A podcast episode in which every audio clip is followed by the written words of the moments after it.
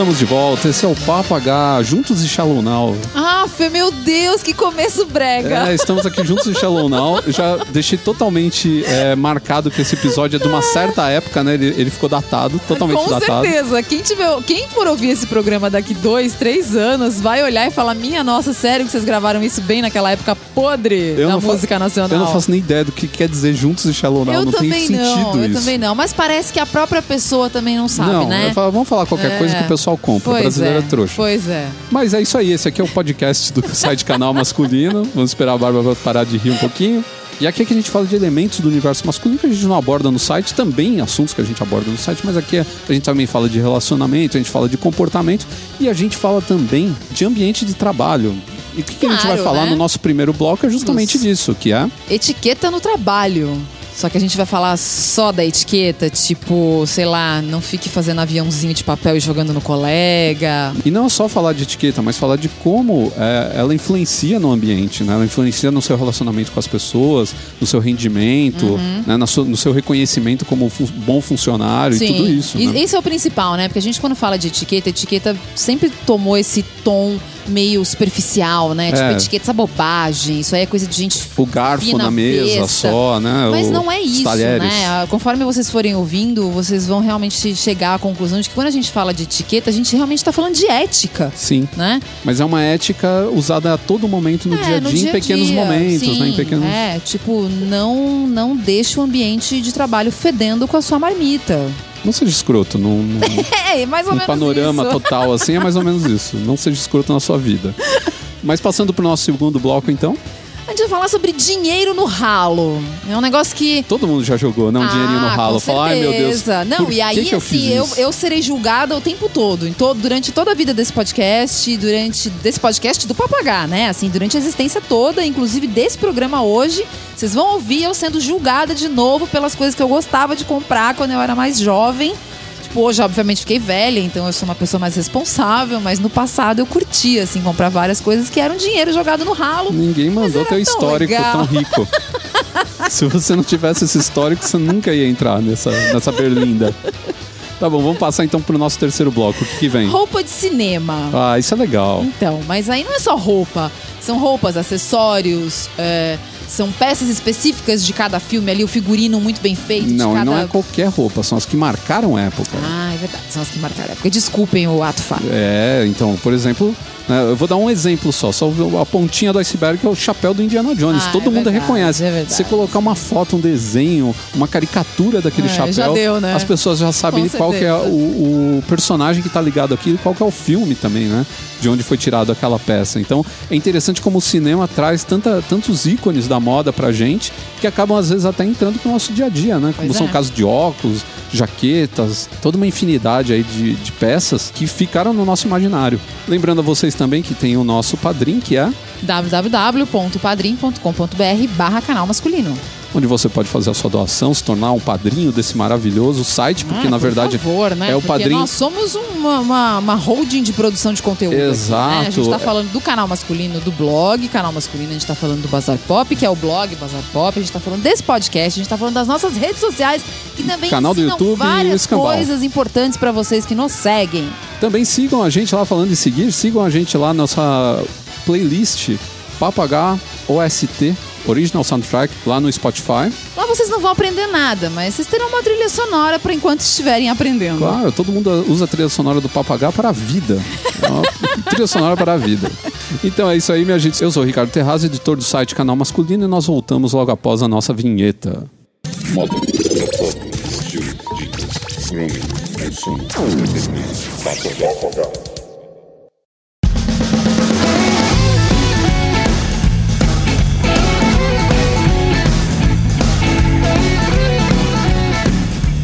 tempos de outrora, quando a gente era inserido no ambiente de trabalho, era diferente.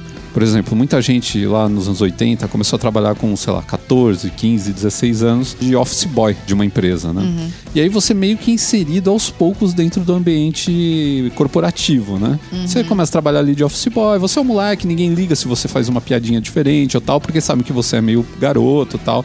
Tem aquela coisa, você tem meio que um- uma.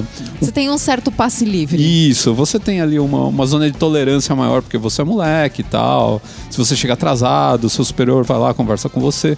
Mas depois você começa a trabalhar em outros postos, né? Muda de empresa, sai daquele posto que era o inicial de todo mundo, que era o office boy, e vai para outros cargos. E aí você começa a participar do ambiente um pouco diferente. Era um processo paulatino, né? Você saía ali daquele moleque que ia lá pegar documento e levar nos lugares, para sentar mesmo numa cadeira, ter a sua mesa, depois ter a sua sala própria, ter um Alguns, inclusive, chegaram a cargos altíssimos. isso, né? né? Você tinha o seu cargo depois de um tempo e tudo mais, né? E hoje em dia não, muita gente é jogado dentro do mercado de trabalho, né? Então, por exemplo, a pessoa. Eu acho que eu posso dizer que isso aconteceu comigo. Sim, com muita gente. A pessoa praticamente trabalha como freela, aí um dia descola um emprego, né? Ela tá com 25 anos e vai ter o primeiro emprego dentro de, uma, de, um, de um ambiente corporativo, ou mesmo de uma empresa que não seja gigante, mas que tenha um ambiente um pouco mais organizado, com várias pessoas trabalhando. E aí o cara chega lá e ele não sabe muito bem como se comportar, porque ele até então não tinha tido contato com esse tipo de, de local, né? Esse tipo de organização, de hierarquia. E na verdade, eu acho que não é só a questão é, de como se comportar, né? É a questão também de como evitar que os colegas se comportem mal com você. Você precisa aprender várias coisas quando você entra num ambiente de trabalho. Inclusive porque às vezes uma pessoa que se comporta mal, ela leva a empresa inteira a se Exatamente. comportar mal junto, porque o cara fala assim: ah, se esse cara aí tá chegando tarde, eu vou chegar tarde também. Não, e se fosse só chegar tarde, tava bom, Não, né? tem um monte Mas de a gente coisa. sabe que existem aqueles grupinhos que são realmente maléficos, né? Dentro de um certo ambiente de trabalho. Eu tive o desprazer de trabalhar num lugar desse, eu sei muito bem como isso é difícil. E eu era, assim, meu primeiro emprego ne- nesse, né, que era um emprego de verdade. Então você meio que não sabe como se comportar, você não sabe muito bem o que fazer, até pra se defender. E aí você fica naquela, né? Ah, eu chego, dou bom dia, tô sendo educado, olha que legal, tô fazendo minha parte. E de repente você começa a ser passado pra trás. Então o ambiente corporativo ele é um ambiente muito difícil. Eu acho que se a gente segue algumas regras de bom senso e até de ética, a gente até consegue também se defender por conta da nossa atitude ética e que as pessoas em volta acabam reconhecendo você dessa forma e sabendo que você não estaria envolvido em certos esquemas, né? É, então, até porque se você é um cara bacana, um cara correto, você meio que se blinda de todas essas Isso, coisas. Exatamente. Se acontece alguma coisa errada, você vai ser o último da lista das pessoas que eles vão pensar. É, né? Você não Tipo, vai ser o primeiro a quem- apontarem e falar, olha, foi É, fulano. Quem quebrou a impressora, né? É. A impressora laser quebrou. Quem que foi, né? Ah, não. Fulano, toda vez que ele vai lá, ele usa certinho. Então você já tá blindado. né? Exatamente. Isso é só um exemplo. É, E- esse comportamento correto dentro do ambiente de trabalho ele é muito importante em vários sentidos. Não só para você ter um bom dia de trabalho com os seus colegas e superiores, mas para você também ser o cara que é bem visto por todo mundo e isso acaba revertendo a seu favor. É isso que a Bárbara falou, é bem interessante da, do comportamento, às vezes, dos grupinhos dentro da empresa, porque isso leva. são bem nocivos. Isso leva ao que o, o pessoal fala hoje em dia, né? Tá tão em voga de falar de, de ambiente tóxico de trabalho, né? Hum. E é muito, vem de- desses comportamentos ruins aí que leva as pessoas a sofrerem bullying dentro de trabalho, assédio e tudo mais. É. Assédio de todos os tipos. Então, tá? eu acho que muito disso, pelo menos na minha eh, experiência, era culpa da chefia. A chefia via tudo aquilo acontecer e não se pronunciava. Então as coisas se perpetuaram. Sim, né? elas vão. Elas vão ninguém continu- falou nada, eu É, elas fazendo. continuam acontecendo. Mas, obviamente que tudo isso foge muitas vezes do nosso controle. Você é um empregado como outro qualquer e você não tem muito como tomar certas atitudes. Então, eu acho que se você tem um comportamento mais correto, pelo menos no que é relativo às, às suas atitudes e à sua forma de se comportar, você já tem aí alguns pontos a seu favor. Tá, a gente fez uma lista aqui de coisas que a gente considera fundamentais para um ambiente de trabalho sadio. É bom para você produzir melhor, né? E para ter um bom relacionamento com os seus colegas e com a sua chefia. Pelo menos tentar, né? Ou pelo menos tentar. O primeiro a gente já falou, que é chegar no horário, né? Uma coisa muito importante. Sim, eu acho que É- pontualidade é uma coisa que você precisa ter em todos os lugares. Só que aí vem a pergunta. Eu sei que vai ter alguém que vai perguntar assim, tá, mas eu, eu moro em São Paulo e da minha casa até o trabalho são duas horas e meia e se qualquer coisa falhar nesse meio, né? Eu tomo três conduções, eu tomo três é, ônibus, sei lá, três metrôs. Se qualquer coisa falhar, eu chego atrasado. Não tem jeito e todo dia eu te- tento chegar no horário e não consigo. Ou pelo menos três vezes por semana eu me atrapalho. Eu acho que nesse caso, minha, minha opinião é a seguinte: você vai ter que conversar com o seu chefe, falar pra ele o que, que você tá passando Uhum. e falar: olha, eu não consigo, eu tento, Será que eu posso entrar meia hora mais tarde Exato. compensar essa meia hora depois? Enfim. Se você não sentou com o seu possível empregador e já discutiu com ele, olha, tudo bem, você tá me contratando para esse cargo, mas o horário de vocês é 8, por exemplo. Eu moro em tal lugar e eu não chego às 8, eu só consigo chegar aqui a partir das 8 e meia. E essa pessoa já falou para você que não, então esse trabalho não é para você. Não, mas cedo ou mais tarde você vai ser mandado embora. Exatamente. Infelizmente é isso. Então eu acho que essa questão do atraso, ela é uma questão que, a partir do momento que você consegue ser uma pessoa relativamente pontual na grande maioria dos dias, o dia que você se atrasar não vai ter problema algum. Ninguém vai chegar pra você e vai te dar uma bronca. Não, se No você é uma máximo pessoa vão te perguntar o que, que dos dias- aconteceu. Ah, aconteceu X coisa. Então eu acho que realmente isso é um dos pontos primordiais. Quando você aceita um trabalho, você precisa saber como você vai chegar nesse trabalho. Se ele é possível pra você, porque se ele não for, ele vai ser inviável. Mesmo que não seja no primeiro mês, no segundo, no terceiro, no quarto, um ano depois, uma hora não vai dar, não vai dar mais certo. Pode parecer bobo, mas muita gente não faz isso, que é cumprimentar os coleguinhas de trabalho, né? É, tem Ser uma gente que, pessoa na verdade simpática. não cumprimenta as pessoas em ocasião alguma, né? Mas assim, se você não gosta de cumprimentar, é, eu sei que hoje em dia a gente tá com um problema de socialização muito grande entre as pessoas, né? Ah, mas um bom dia geral não arranca pedaço, não, não. arranca pedaço. Às vezes é bom ouvir um bom dia também, pra quem tá lá sentado, Sim, trabalhando, passa com alguém. certeza. E, mesmo- e- e mais legal ainda, se você não conhece a pessoa, porque, pô, passou o cara aqui, pô, como foi simpático, né? Passou aqui, me cumprimentou, que legal isso, né? É, deixa o ambiente mais leve, né? Deixa o ambiente mais leve, faz você ter fé na humanidade, é muito bom. Cumprimente. Cumprimente as pessoas, cumprimente as pessoas no elevador. Às vezes você não sabe, são, é, um, é um colega de trabalho que você não viu ainda, porque É. a empresa é grande. E uma coisa que eu acho extremamente desagradável é no final do dia. Porque de manhã ainda, ok, vamos supor que tem gente que já chega mal-humorada, aquela coisa toda. Mas na hora de ir embora, se despeça das pessoas. Não precisa Também. passar de mesa em mesa se despedir, não é isso. Mas pelas pessoas que você passar, fale, olha, até mais, até amanhã.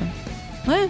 Um Ah, bom descanso pra você. Cumprimentar os colegas é na ida e na vinda, tá? É, não tô falando só pra quando não, não, é chegar. que existem pessoas que saem de fininho.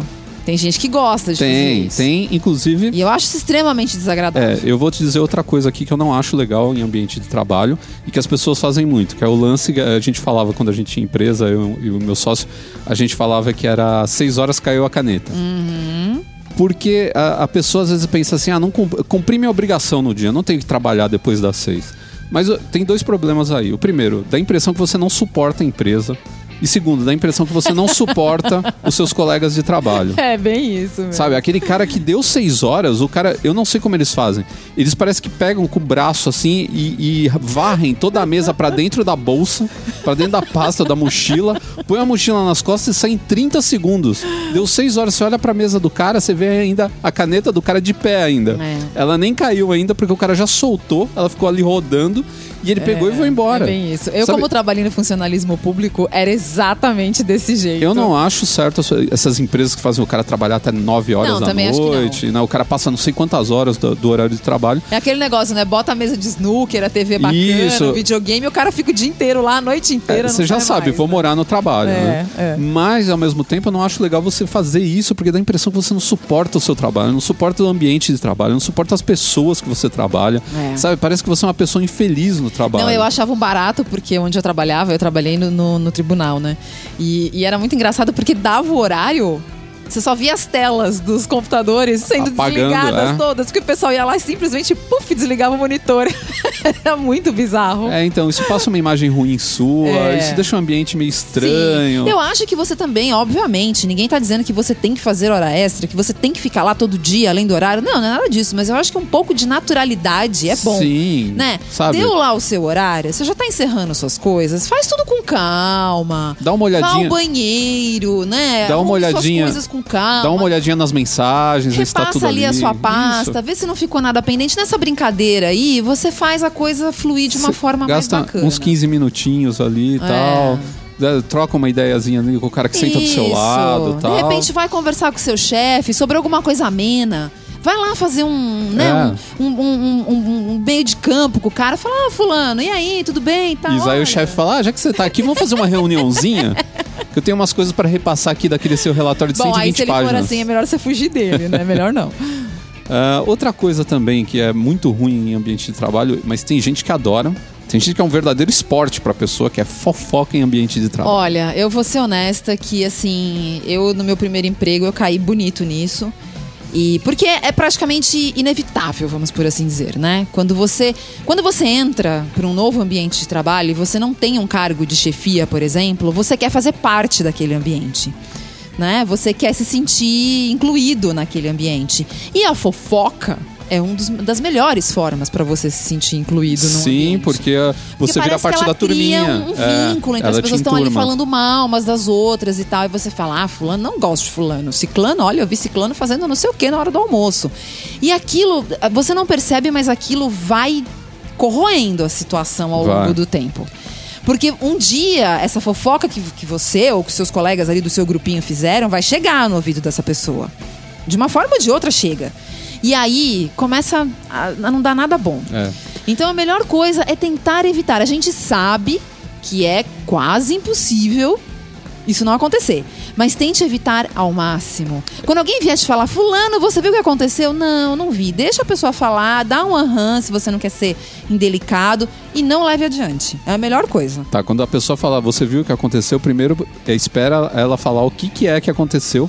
Porque do jeito que a Bárbara falou, o cara pode chegar e falar pra você assim: Olha só, você viu o que aconteceu? Você fala: Não, não quero saber, não, mas quebrou a impressora. Não, não, isso você não, não, tava é sabendo? lógico. Você primeiro vai ouvir o que a pessoa tá dizendo, porque já vem com aquela cara de fofoca, né? É, não. Quando che- chama no cantinho ali, vem falando baixo, Ninguém você, é trouxa. você já sabe qual é que é. É. Tem outra coisa que tá ligada a essa, que é criar intriga. Porque a fofoca, ao mesmo tempo, ela já vem com esse lance da intriga, né?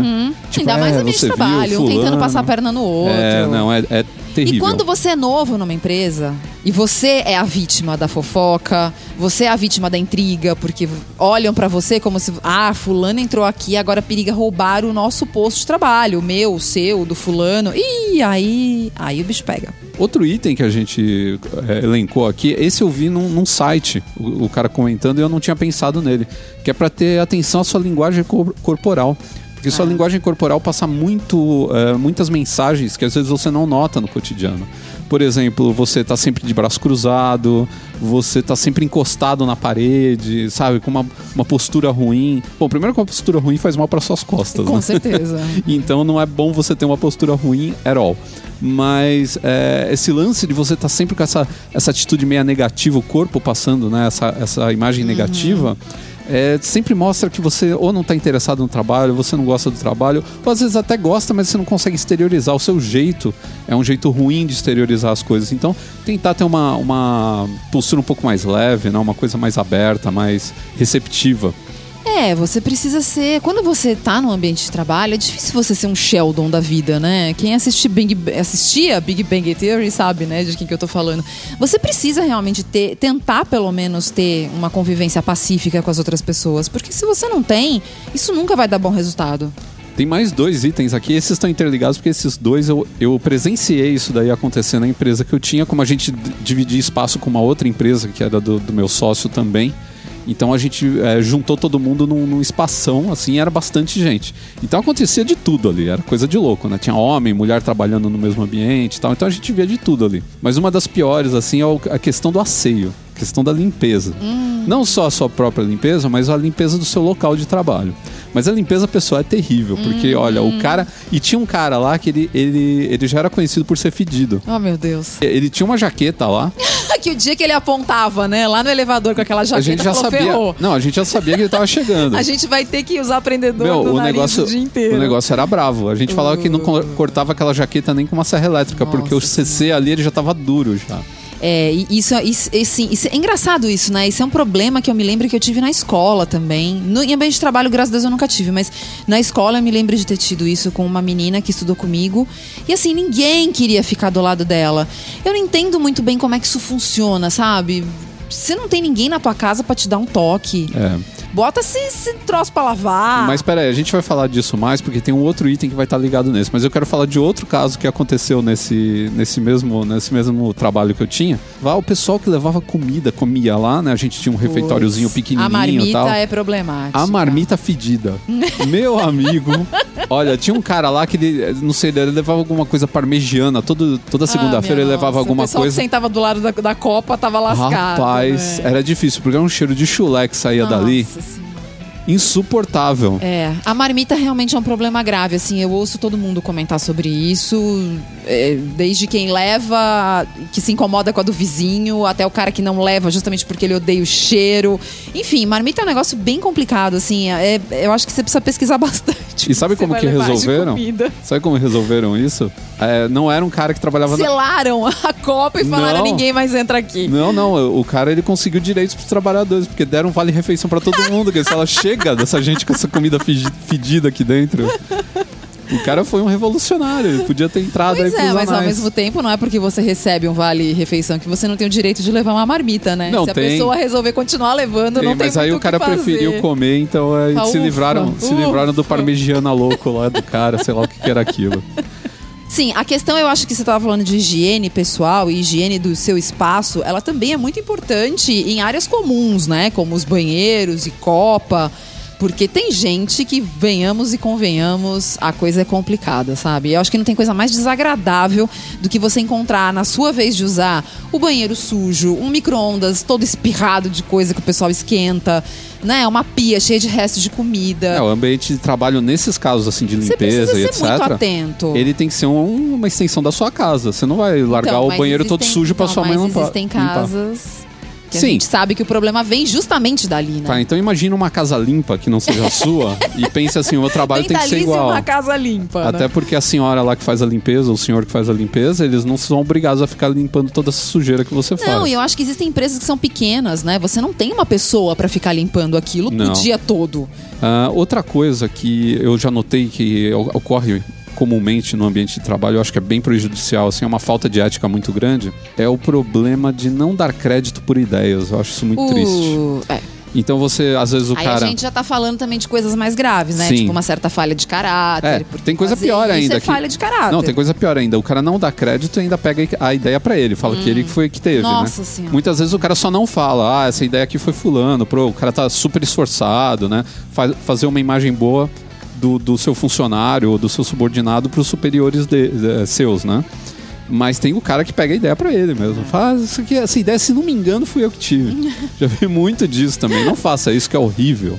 Ah, outra coisa também, olha só, é, é tudo misturado, né? São coisas diferentes, mas todas elas fazem parte dessa etiqueta de trabalho e todas elas influenciam num, num bom ambiente, que é é, a gente fala uma hora de uma ética, né? Não é uma etiqueta. Já roubar ideias é, é problema de ética e não de Com etiqueta. certeza. Porque etiqueta é aquela ética do dia a dia, né? Aquela ética pequenininha que a gente tem no dia a dia, por É, isso são, o nome. São pequenas coisas que você faz É. pra tornar a convivência algo mais É, agradável. Essa daqui seria a etiqueta, né? Que é baixar a voz na hora de falar. Falar alto é uma coisa Nossa, complicada. aquela empresa que você tem um cara que senta lá no fundo que você ouve ele falando é terrível. Principalmente as pessoas em telefone. Telefone, tem gente que grita que nem Telefone louco. É muito complicado. Eu acho que é, é, assim, eu, eu sempre falei alto, meu tom de voz é alto.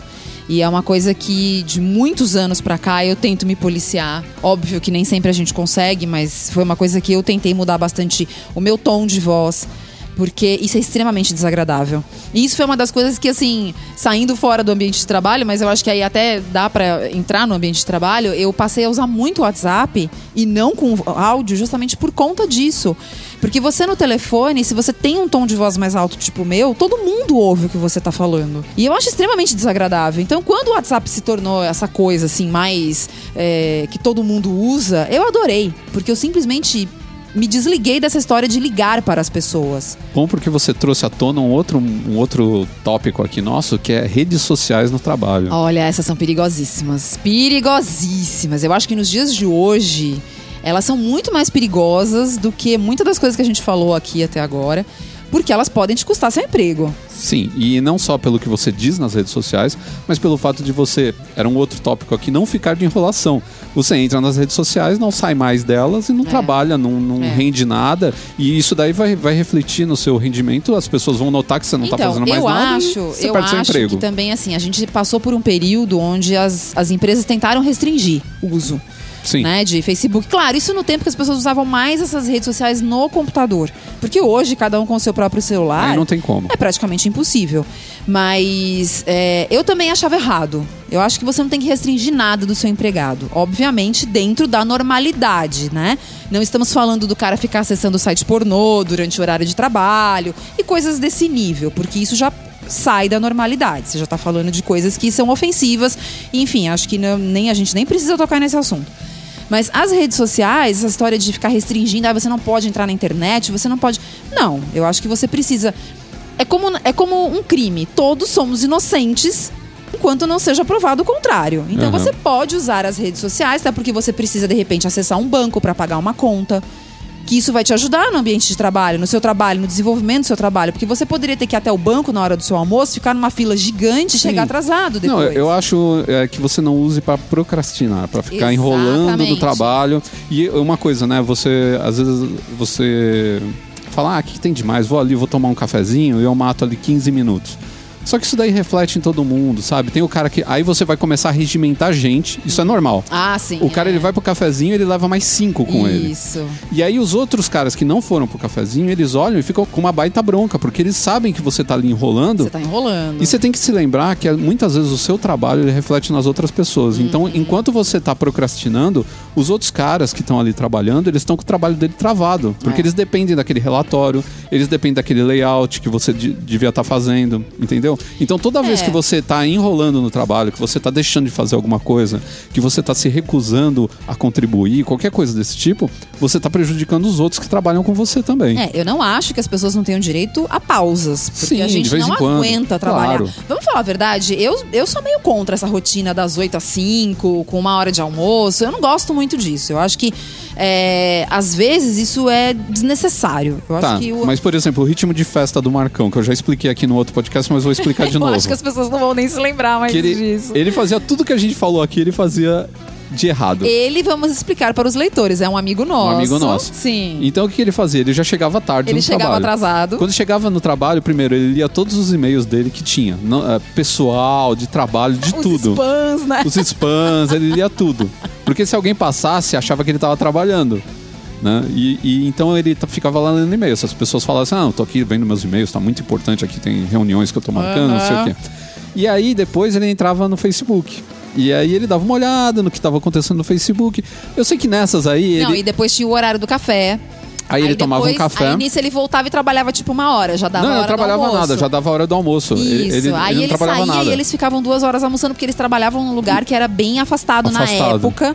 Então eles tinham que ir longe pra almoçar. Resumindo, ele começava a trabalhar de verdade duas, duas e meia da tarde. Trabalhava mais ou menos das duas e meia até umas quatro horas. Ele trabalhava uma hora e meia por dia. Quatro horas ele recomeçava todo esse processo. Ler os e-mails, aí ele lia os e-mails, tomava café. E aí deu o horário de ir embora. Aí deu hora de ir embora. Isso aí ele chamava de ritmo de festa. Só que isso daí é um problema. É, você só consegue manter uma vida dessa se você não tem ninguém olhando o que você tá fazendo. É, com certeza. Então é provavelmente que ali. ele na- tinha um emprego um pouco mais É, tranquilo, vamos por Era um assim local assim dizer. onde as pessoas davam um relax maior tal, então É. deixavam ele fazer isso. Na verdade, todo mundo fazia, era uma É. cultura da Mas empresa. você imagina se você vem com essa cultura errada de trabalho para uma. Você muda de emprego, né? E você vem com essa cultura errada para uma empresa onde você tem um chefe que pega mais no pé. Você imagina, assim, a o choque para uma adaptação, né? Para o mundo real que vai ser. Vamos passar para o próximo tópico agora, que é respeitar a vida alheia e não levar a vida pessoal para o trabalho. Ah, sim, é. Isso daí é terrível porque isso pode ter implicações diversas. Isso daí pode. é, existe sim o chefe que fica de olho na sua vida alheia porque sabe que se você tiver com problema em casa você pode trazer esses problemas para o trabalho e não render. Existe de tudo aí. Existe o colega de trabalho que vai se aproveitar disso daí para te passar a perna. Existem as pessoas que vão ficar falando de você pelas costas e Uhum. Sim. comentando seus problemas que pessoais. assim, assim, aquela história do em boca fechada não entra mosca. Sim. Você é quer falar a dos, você quer falar dos seus problemas pessoais com alguém? Procura um amigo meu, que é um amigo seu, que é aquele brother mesmo, aquele cara que é, é um amigo da, da- não do seu círculo de trabalho, mas um amigo pessoal, que é aquele cara que senta com você no boteco e conversa as coisas. É, levar isso daí pro trabalho não é uma boa, cara, porque não vai dar resultado, um resultado decente, pode crer. Um outro problema muito grande no Brasil, eu não sei como é lá fora, assim, o ambiente de trabalho, como é que as pessoas se relacionam e se comunicam, mas um grande problema que a gente tem aqui no Brasil é linguajar. As pessoas acham, o brasileiro ele acha que falta de educação, já falei isso também várias vezes aqui, né? Acha que falta de educação e casualidade é a mesma coisa. Então você ser casual, fala, e aí, mano, e aí, brother, é uma coisa. Você falar, e aí seu viado, e aí seu cuzão, é outra completamente diferente. Uhum. Então as pessoas meio que esquecem isso e acham que a- a- o mesmo linguajar que ele tem no churrasco no fim de semana com os amigos dele, que todo mundo bêbado, ou o pessoal que vai assistir jogo de futebol com ele, ele pode ter esse linguajar com as pessoas no trabalho. É. E não é todo mundo que gosta disso. Não, eu acho que independente de quem gosta ou não, porque às vezes nem é uma questão das pessoas se importarem tanto, né? Calha de as pessoas que estão em volta não se importarem tanto. Mas eu acho que você precisa passar. A gente sempre, a gente não fala sempre aqui da questão da aparência. A gente não fala que as pessoas precisam prestar atenção na forma como elas se apresentam. Não é só isso. Essa questão que você falou mais, mais cedo aqui, da linguagem corporal e da forma como você se expressa, é muito importante. Sim. Eu acho que você não precisa ser um poço de sabedoria gramatical da língua portuguesa, mas certas coisas você realmente não fala durante o seu trabalho. Aí ligado a isso, a gente tem, tem também o cara que gosta de dar apelidos pros caras Ai, do não, trabalho. isso não, isso não. Da mesma não. forma que ele dá pros É colegas tipo de o futebol. moleque chato da escola que chega já no começo do ano dando apelido pra todo mundo. Fala, não faz É, isso, você amigo. tem que, ter não. um, tem que ter um grau de intimidade Tem. muito grande. É, é Não, complicado. Não, e, e acaba ficando uma coisa chata, que tem muita gente que não gosta, aí quem não gosta já olha torto. Não, e tem sempre aquele cara que gosta de dar o apelido baseado em algum defeito físico da pessoa. Não, sabe? isso é horrível. degradante. Não, de forma alguma. E isso daí já começa, pode, pode virar um bullying mais pra frente, né? Porque o- os caras começam a falar, começam a falar daquilo, É. acham que o cara não liga porque você deu o Sim. apelido e tudo bem, Não, e sabe? é. Eu acho que virar nada, nada de apelido, sabe? Eu acho que no máximo, depois que você já tem uma certa intimidade com a pessoa, uma certa, é, um certo conhecimento, você pode diminuir nomes.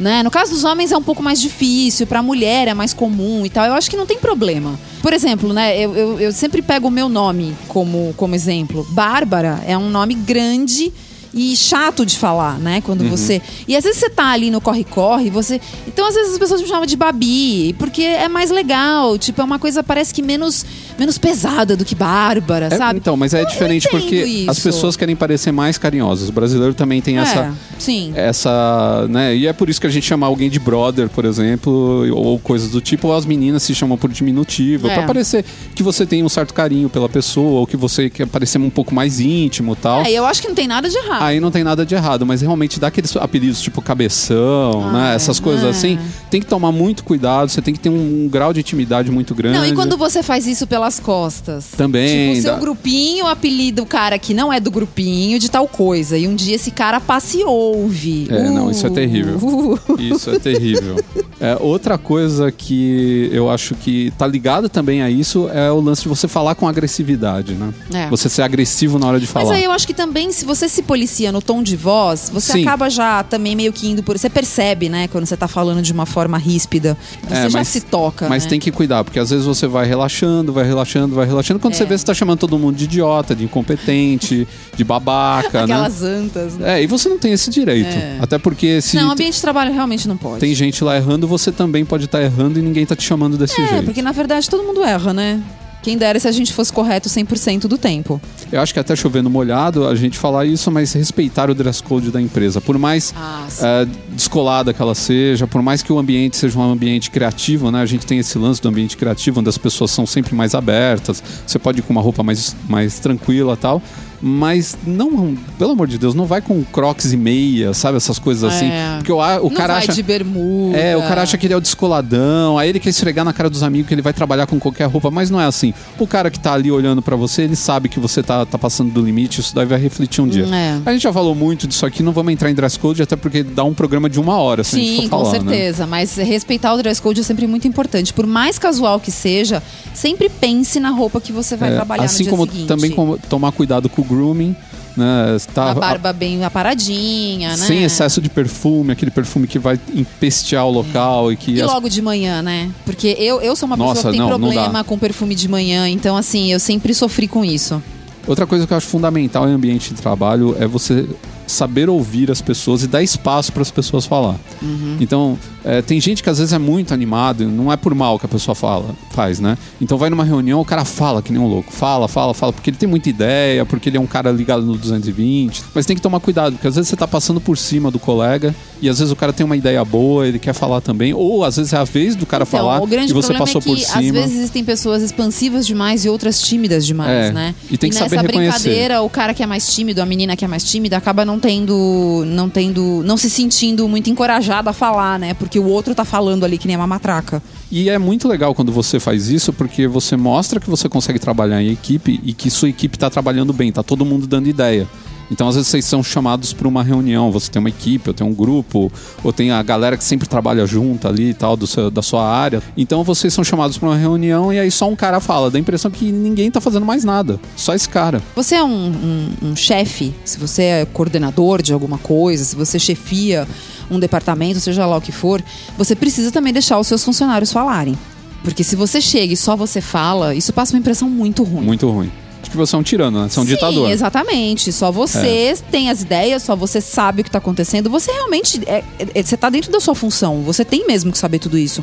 Mas você precisa deixar as pessoas se expressarem. Até porque às vezes elas, elas têm uma visão do seu negócio que você não tem, porque elas estão em outra parte. É, e ligado a isso, tá também o fato de você tem, mesmo que você não goste, você tem que respeitar o seu superior. Ah, isso com certeza.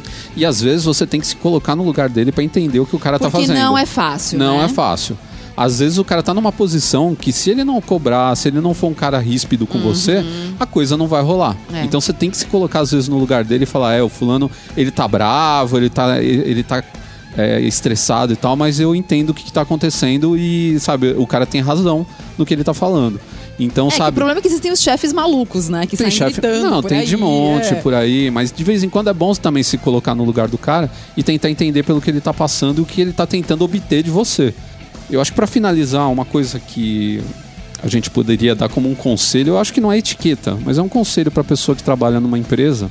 Quando a gente fala empresa, né, não precisa ser uma empresa imensa. Às vezes a empresa pequena é até mais complicada do que a grande. Com certeza. Porque você tá você e mais quatro pessoas sentadas numa salinha e se vocês saírem na mão todo dia, vocês começarem a brigar, Não, vai ser é, a terrível. convivência fica infernal. Fica infernal. Então, é, eu acho que o meu conselho é seja inspirador. Inspire as pessoas. Seja positivo. É, a gente sabe que não é fácil, né? O dia a dia é complicado. Mas seja positivo. Você vê um cara fazer uma coisa bacana, pô, elogia o cara. É. Fala, Sim. puta, que legal isso que você fez. Elogiar, com Caraca, meu, você. Aliás, isso foi uma das coisas que eu vi que eu achei bem interessante, né? É, esse pessoal que é, que é, tipo, coach, né? Hoje em dia tá, esse termo tá meio complicado, né?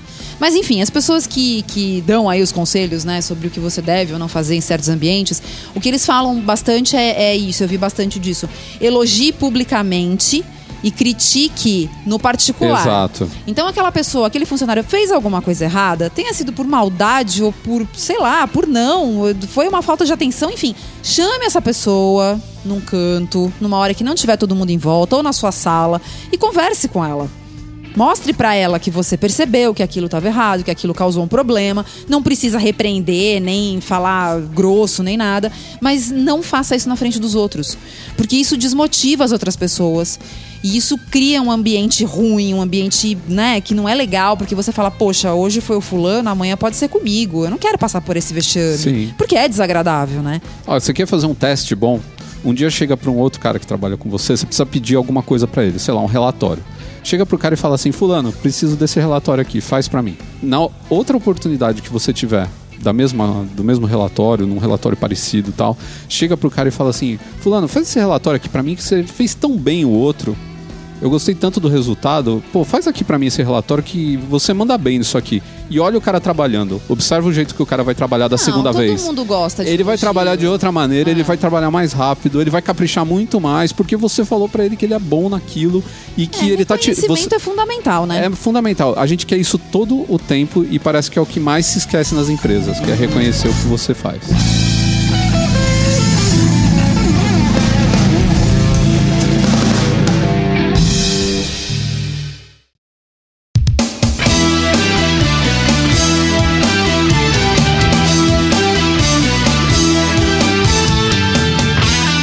Ouviu aquela frase do eu mereço? Eu me digo ela o tempo inteiro, né? Mas eu me lembro de algumas pessoas que eu conheci ao longo da minha vida que diziam eu mereço, iam lá e realmente gastavam, compravam, consumiam loucamente. E aí esse eu mereço, ele gera às vezes alguns gastos de dinheiro que são completamente sem pé nem cabeça, né? Aquele negócio que você fala, nossa, que bacana, que bonitinho, que fofinho. E aí, dois, três anos depois, às vezes nem tudo isso, você olha e fala, nossa, mas por que eu comprei essa Tem tranqueira? coisa que uma semana depois o cara olha pro negócio, né, e fala, nossa, eu joguei dinheiro no ralo, né? Exatamente. Então, quando a gente fala, né? A gente fala bastante aqui no, no podcast, no- nos nossos blogs, a gente fala o negócio de compra consciente. Claro, a gente sabe que a gente também não precisa ficar o tempo todo programando todas as nossas compras, que a vida também ficaria muito chata, né? A gente viraria um robozinho de compras programadas. Mas certas coisas, às vezes, a gente precisa parar pra pensar, porque tem produto que é muito caro. E que você olha já pra ele meio com uma cara de. Hum, será que isso aí vai durar? Vai valer a pena? Eu acho que esse negócio do eu mereço é uma, é uma grande desculpa, né, pra você comprar esses, essas Sim, coisas. porque se a gente parar pra pensar, a gente merece tudo o tempo todo. Sim, o eu é? mereço ele anula todas as outras opções. então o cara fala assim, Ele nossa, mas anula ou estou sem É. dinheiro. Pra ele que que você quer essa Como é que eu vou fazer pra pagar não sei que outra coisa? pra que que você quer essa ogiva nuclear russa? O cara fala, eu mereço. Mereço. eu Pronto, adoro anulou. os russos. É. Pronto. Anulou tudo. Ele fala, eu quero, eu quero contribuir com a grande mãe Rússia. né? E aí anula tudo, o cara compra aquele negócio e só vai descobrir depois de muito tempo que ele tem um peso de papel radioativo de 30 quilos, Pois né? é, vindo de Chernobyl. Mas é, algumas coisas que a gente percebe que a gente joga o nosso dinheiro no ralo, né? E foram muito sucesso até pouquíssimo tempo atrás, né? Por exemplo, os Toy Arts. Eu me lembro que a gente, quando a gente começou o- o Bazar Pop, a gente já tá falando aí de 11 anos, né? Olha como o tempo passa.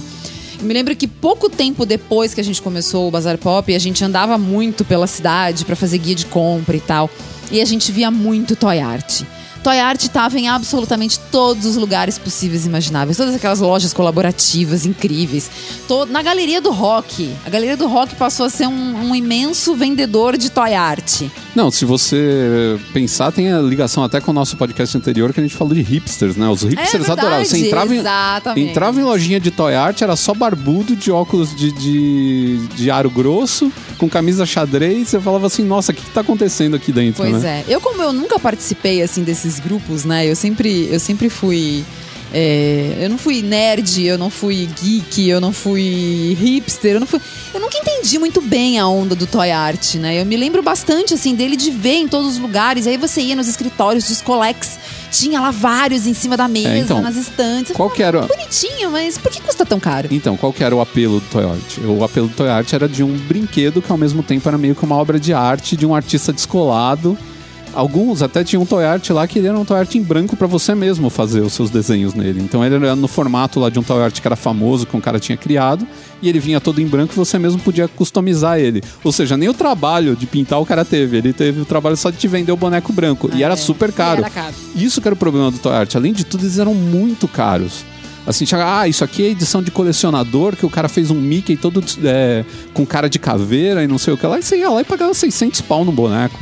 Tem muita gente que fala, ah, mas Toy Art não é a mesma coisa, a mesma coisa você comprar um Funko, né? Que esses bonequinhos bonitinhos, que tem É, pra Mim, cabeçudinho. o fu- assim, pra mim, a, a primeira vista, o, o Funko, ele é tipo a evolução do Toy Art. É, tem outras pessoas que falam, ah, não é a mesma coisa de você comprar também um, um action figure. Não, meu amigo. Um, um Funko custa tipo 70, 80, tem os mais caros, que custam cento e poucos reais tal, porque são, são é, coleções e não sei o que. O Toy Art era isso que eu tava falando, tinha Toy Art de 500 reais. Um action figure de 500 reais é um busto super bem feito, bonito pra burro e feito É, tipo. o Funko é bem fofinho, né? Até porque ele é sempre um personagem Sim. famoso de filme. E o action figure, ou esses bustos que o pessoal compra, tal, de 500 reais, é, meu, é sensacional, acende luz, faz um monte de coisa. o, o Toy Art era um bonequinho de vinil que não tinha praticamente nada, às vezes. É, Ele era tinha, Mas ele foi realmente uma febre bem grande. Nossa, e o que teve de gente que gastou dinheiro com isso. Teve. E é legal que esses, a gente tava falando de Toy Art, né, antes de fazer esse, esse podcast. Também é muito interessante lembrar que a gente tem um outro podcast que fala sobre Early Adopters, que é o podcast 66. Meu Deus, super antigo. Super antigo, mas é, o Early Adopter também é um cara que adora jogar dinheiro no, no ralo. A gente vai falar É, disso daqui a verdade. pouco. Mas voltando aqui, aí eu entrei numa, num, num post aqui sobre o Steve Aoki, que é um, um produtor musical, né, que mora em Las Vegas. E a casa dele é lotada de Toy Art. Eu fiquei impressionado. O cara tem um Meu quarto do Deus. Toy Art. A Bárbara tá vendo agora. É, tá, eu tô vendo aqui pelo... Assim, o, o cara deve ter o preço de um apartamento de Toy Art num dos quartos dele lá. De, de- é, é, de- tipo, parece uma galeria de arte de Toy Art. É que ele tem uns enormes, Tem né? uns São gigantes. bonecos enormes. É, quase do tamanho dele. Então, mas isso realmente era um dinheiro jogado no ralo, porque, assim, muito Toy Art que o cara comprou uma baita grana antigamente, hoje não vale mais nada. É, então, é- é- acho que é aí que a gente pode fazer um paralelo, por exemplo, com essa. Né, porque você falou que ele tem. Você tava me mostrando aí, ele tem vários toy art, colecionador, né? E o cara que, por exemplo, coleciona tênis caríssimos. Mas os tênis caríssimos, eles tendem, né, a ficarem valiosos ao longo do tempo. Olha, até alguns sim ganham valor, outros não. E eu sou contra Eu também sou, porque eu acho que no total geral você mais perde do que ganha. É, o cara comprar uma roupa pra deixar ela parada lá. E a gente sabe que muitos desses caras que, ah, o tênis ganhou valor, o cara não vai vender o tênis. o cara que tem uma co- coleção de 500 tênis, ele não vai de uma hora pra outra falar assim, bom, agora que o meu investimento É, eh, ele deu... não enxerga como um investimento. Não enxerga como né? investimento, ele É um enxerga como coleção. é. Então, eu acho que coleções de coisa até que vo- você ah, usa de alguma maneira, ou você tem algum, algum uso. Tipo, o cara coleciona tênis, mas ele usa os tênis, beleza. Eu não acho legal esse negócio de deixar parado lá, porque pro cara aquilo é um objeto que tem que ficar sendo adorado o tempo todo. Sei lá, isso aí são mentalidades das pessoas, eu não vou entrar nessa seara agora porque é, é bem complicado, né? Mas mudando um pouco do Toy Art, eu gostaria de voltar um pouco no tempo mais. Voltar lá pros anos 90, quando um monte de gente comprou Laserdisc. Opa. Isso aí a gente cai nos early adopters. Sim, com certeza. Que é aquele cara que, nossa, é o Laserdisc, é o futuro. E, embora muita gente já falasse na época, falasse, Uhum. olha, Laserdisc já nasceu morto.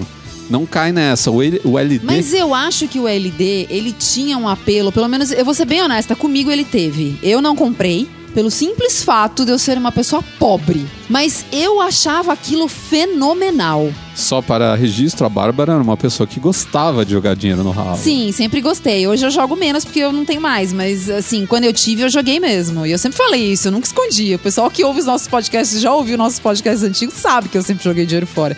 Mas o, o LD, ele era. Imagina a tecnologia do CD. Que eu sei que o pessoal que é do vinil acha uma porcaria e tal, até entendo esse lado técnico. Na teoria ele era um som melhor, na teoria é, o, o LD ele tinha aquela imagem que viria depois do DVD, né? Que o DVD viria depois do LD. E você já tinha aquela imagem maravilhosa. E ele ainda tinha o apelo do vinil, que é o que todo mundo gosta no vinil. Ele vinha com aquelas capas maravilhosas, porque ele era do tamanho de um vinil. Então, você vê como é interessante isso. Do meu lado, eu achava uma idiotice. Ah, eu gostava. Era um disco gigante de CD. Era, era, era um do dis- tamanho de um é, vinil. do tamanho de um vinil. Aí você abria lá o, o- o aparelho, saiu uma gaveta gigante, você põe aquele bagulho dentro.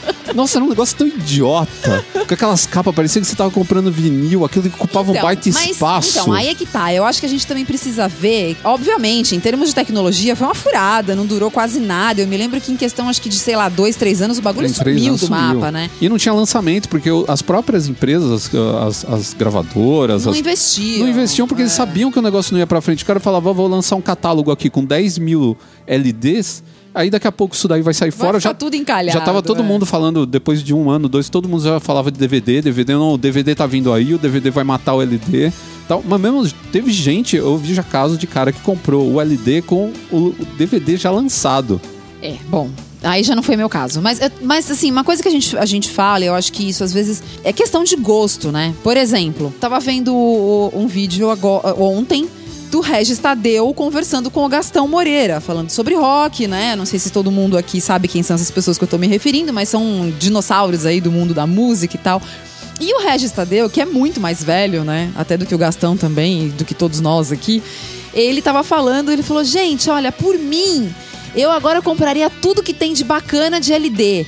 Porque você Meu vai nos Deus. sebos por aí, você compra um LD por 15 reais. É verdade, não, o preço foi lá pra baixo. Sim, ele falou, nossa, tem umas coisas. Ele começou a citar uns nomes de umas bandas que nem eu conheço, que são bandas super antigas, daquelas que, sabe, só o cara que realmente é conhecedor daquelas bandas dos anos 60, de rock Tipo- daquela época, Tipo gosta. Ten Years After, essas bandas Não era assim. nem essa, porque essa eu conheço, mas eu não me lembro a banda que ele citou.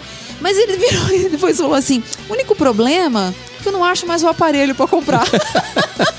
Tem que ficar segurando o- LD na mão e Mas pensando. justamente isso, eu acho que essa coisa do fã de gostar da capa, do, do, do vinil, né? Aquela coisa do, ah, eu cheiro o disco, Não, não, peraí, sabe? peraí que tem mais Né? uma, peraí que tem mais uma. Você tinha que colocar o LD no, no gavetão, assistir metade do show, Ai, abrir o gavetão e virar. É verdade. Não, essa parte era cruel. não, não dá, não dá. Não Mas dá. eu me lembro, eu conheci uma pessoa só que teve e eu achava maravilhoso, porque botavam naquela, naquele negócio, e era já aquelas TVs maiores pra época, né? Porque você não ia também assistir aquilo numa televisãozinha de tubo, né? Ah, eu achava lindo. Achava lindo demais. Mas essa eu não caí porque essa eu não tive, eu não tive dinheiro. Tá, outra coisa que eu acho que é dinhe- jogar dinheiro no ralo é comprar roupa falsa. Ah, com certeza. Porque é uma ilusão idiota, É, né? Que não é. te leva a lugar nenhum. Aquilo normalmente não tem qualidade e custa caro por um produto vagabundo. Não, às vezes custa Né? muito barato, mas a gente já sabe que o produto é vagabundo. Você tá jogando dinheiro fora, vai durar seis meses, enquanto você podia comprar um outro que não é uma roupa de grife falsa. É, de repente é uma grife mais, mais underground, mas é bem feita, é legal, é um, é um negócio bacana, e durar aí dois, três, quatro anos. É. assim. Então, o investimento é muito melhor. De repente você- não vai gastar tanto quanto gasta, sei lá. é, uma coisa que as pessoas compram muito, né? é Polo da Lacoste falsa. não, adoram. E as bolsas para as mulheres. É, e, né? o- e o- as, as roupas também da Tommy Hilfiger. Tudo bem, uma polo da Lacoste custa o quê? 400, 400 reais. e alguma né? coisa. As mais baratas, porque tem umas bem mais caras Sim, que são tem. edições diferentes e tal, né?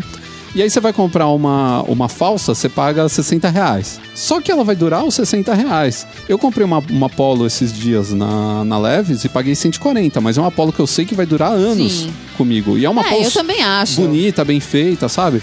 Então, é, eu acho que às vezes é melhor você gastar um pouco mais, saber que você vai ter o produto por muito tempo, do que ficar gastando ah, com, com essas coisas. ah, primeiro, que é feio, porque geralmente é mal feito, É. dá pra ver. Dá pra ver. Aí a roupa fica depois toda desconjuntada no corpo. Não, e eu acho que quando você ainda, além de tudo, pra terminar de ferrar, você circula num ambiente melhor, onde as pessoas que podem Conhecem, né? estar à sua chato. volta conhe- vão conhecer aquilo, aí aí pega mal. É, outra coisa que tá ligada a isso, não é exatamente isso, mas tá ligado a isso, é moda passageira também. Aquela moda que tá na cara que o negócio não vai durar uma temporada e o cara vai lá e enche o guarda-roupa dele. É, hoje tá um pouco mais difícil, né? Os últimos anos, eu não sei se por conta da crise aqui no Brasil, a gente tem visto um pouco menos isso, né? A gente acabou de ver isso com streetwear. Streetwear tá ladeira abaixo, a não ser que você seja um Não, mas adepto. acho que no streetwear não dá pra entrar nessa categoria, porque ele não é uma moda passageira, ele tá aí já há muitos Não, anos. então, peraí. Ele é uma tendência passageira, ele não é uma moda passageira. Ele é uma tendência entre as pessoas que não admiram streetwear. Todo mundo começou a se vestir com roupa de streetwear como se tivesse nascido com aquilo. O que não é verdade. Aqui no Brasil a gente não viu isso, porque a moda não pegou tanto, mas lá fora você entra aí nos, nos Pinterest, você entra em perfil aí desses blogueiros de moda, desses caras todos aí, você vai ver gente se vestindo como se fosse do gueto. cara que até É, pouco tempo é atrás estava que vestido de terno. exagera, né? Tipo, o cara tá vestido com o, o- o agasalho da Adidas, tipo o pessoal do Run DMC nos anos 80. É, não então, dá. só que essa moda lá fora, pra quem não era adepto desde sempre, ela já tá passando, as pessoas já não estão vendo tanta graça, porque ela, ela é muito. Ela tem um apelo visual muito forte, ela. ela Quem não tá acostumado é, enjoa dela muito rápido. É. Sabe? Mas eu acho que aqui no Brasil não foi bem o caso. Eu acho que aqui não chegou desse jeito. E o que a gente fala de streetwear hoje é essa roupa mais descolex aí, mais. mais é, É uma mistura de moda esportiva com isso. moda e casual, com principalmente moda. para as mulheres, eu acho que isso foi um diferencial muito grande, porque você pode ver que você quase não vê mais mulher de salto hoje. É, o salto ficou relegado a. Que- a, um- uns cinco foi- anos atrás era uma regra, praticamente. Toda mulher usava salto. Sim, é. E de lá pra cá a coisa começou a degringolar. E a gente ainda vê isso lá fora. E o pessoal que tá viajando tá dizendo que lá fora continua bombando isso. A mulherada praticamente assim, de roupa social inteira e de tênis. E eu acho isso de verdade muito legal. Eu também acho bacana. Mas é bom lembrar também de outra coisa, que é, é a outra ponta, né? Eu reclamei da, da roupa falsa e da roupa vagabunda, mas existe também a roupa cara que não vale Que não investimento. justifica, com certeza. Né? E isso é Não. jogar dinheiro no ralo também, né? mesmo, Porque não. você compra uma, um negócio que pra você não vai ter tanta utilidade às vezes, ou a utilidade que ele tem, você tem um produto é, que não é tão caro e tem a mesma qualidade, mas não tem a grife por trás, então você tá pagando só a etiqueta. Isso acontece muito. Vou dar um bom exemplo aí de jogar dinheiro no ralo. O cara que inventou a máquina de suco. Aí você fala assim, pô, uma máquina de suco, isso é muito legal, eu quero tomar suco, eu quero ficar é, uma pessoa saudável, eu quero me alimentar melhor, vou comprar a máquina de suco. Só que a máquina de suco não faz suco. A máquina de suco, ela espreme um sachêzinho que você tem que comprar à parte. Aí os caras descobriram que você consegue espremer o sachêzinho na mão, você não precisa da máquina.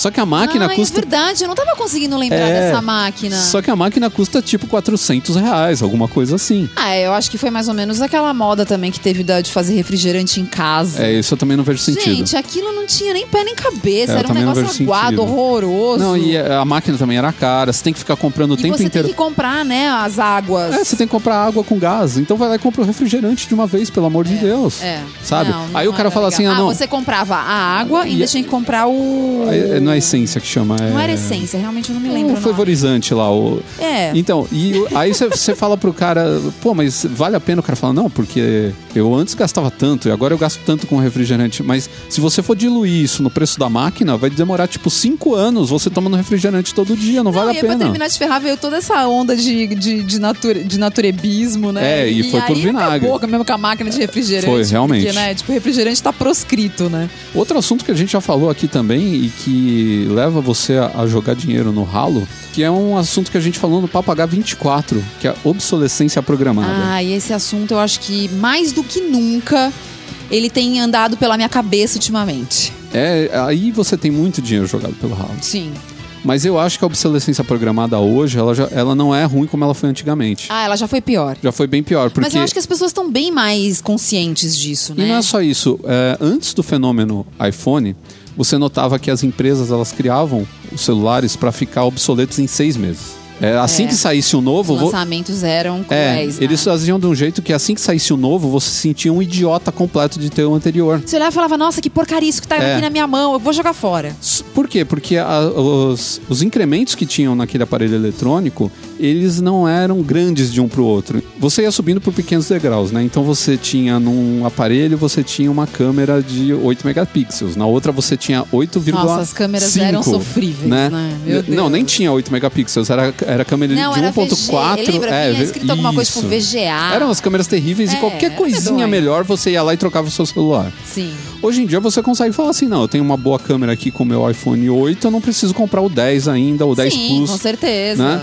Então você consegue segurar ainda, né? É, tinha aquelas coisas também, né? No- bem no começo dos celulares que assim, ah, esse celular aqui tem memória para 80 números de telefone. Não, mas esse É. aqui tem para 96. Olha, nesse aqui você pode personalizar o seu toque com a sua É, música favorita. Era umas coisas muito inútil. Muito idiota, E eles falavam de um idiota. jeito que as pessoas ficavam loucas. Falavam, nossa, eu tô ficando pra trás, a tecnologia tá passando por cima de Mas mim. eu vou ser bem honesta que, tipo, eu pirava, assim, em aparelhos novos. Eu me lembro que Motorola... Não, mas você já explicou isso. Você já explicou isso, que você gostava de jogar dinheiro no ralo.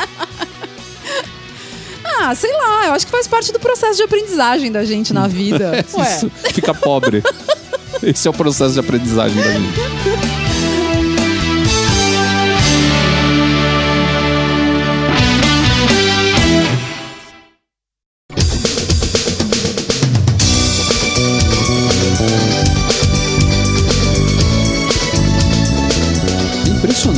Parte da roupa usada no cinema, né? A indumentária cinematográfica, o figurino, às vezes isso te marca tanto, a ponto até de fazer você comprar uma roupa igual aquela, ou aquilo entrar pro imaginário popular, né? Virar uma Uhum. coisa da, da cultura pop. Por exemplo, se você vira uma foto do chapéu do Indiana Jones, você Ah. pensa no Indiana Jones. na hora. Na hora, né? Então é, é E muito. o DeLorean, que não é roupa, mas não tem como Também, desassociar né? do Então, filme, né? São objetos, né, em geral, que você É. vê, né? Ou, ou mesmo a máscara do Jason do. dos- Sim. Né? É. Aqui no Brasil, nos anos 80, se você falasse. Você não falava máscara de rock, você falava máscara do Jason. né? Você viu uma máscara daquela, olha, uma máscara do Jason. Não, é uma máscara de rock.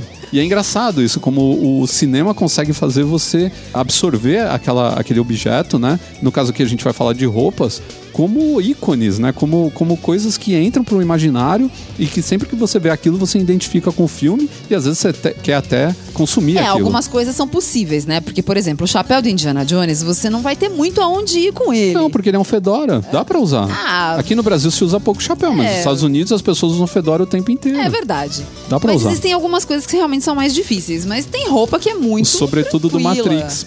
Do, do, do. Imagina, é. E eu me lembro que foi uma febre naquela época das lojas Foi, vendendo sobretudo foi. de couro caríssimos. Não, sobretudo aí, normal, de- Você de- falava, de nossa, lã." mas aí onde é que a gente vai com essa roupa? Não, e outra, calor né? horroroso. E outra, eram aqueles sobretudos mesmo pesadões que iam até quase o pé. Sim, né? É uma- é- mas eu é uma que eu fiquei roupa- Mas é uma roupa que não se usa nem na Europa, porque esse sobretudo que é quase até o pé é muito raro de você Ah, é um usar. ele não é que nem muito prático. estiloso, mas tem coisa que não funciona na vida real, Mas né? ele não é nem prático, é um negócio que pega nas coisas, arrasta no chão, é horrível.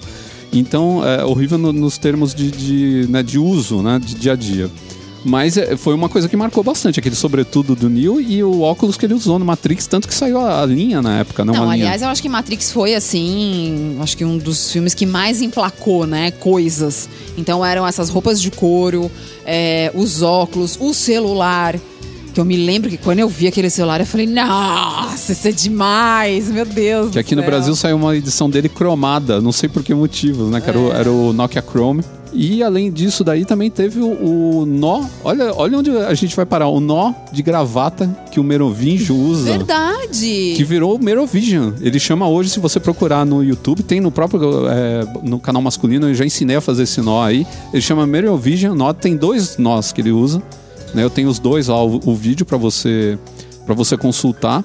E o negócio marcou tanto assim que ganhou o nome dele e todo mundo saiu tentando descobrir como é que fazia aquele nó de gravata, que era É. todo diferentão. É engraçado, né? Como de repente vem um filme que consegue definir toda um- uma época, né? Porque Matrix foi, assim, tirando os dois filmes seguintes que foram muito ruinzinhos, o primeiro. Foi Não, um o primeiro ele marcou de uma maneira absurda. a cabeça, né?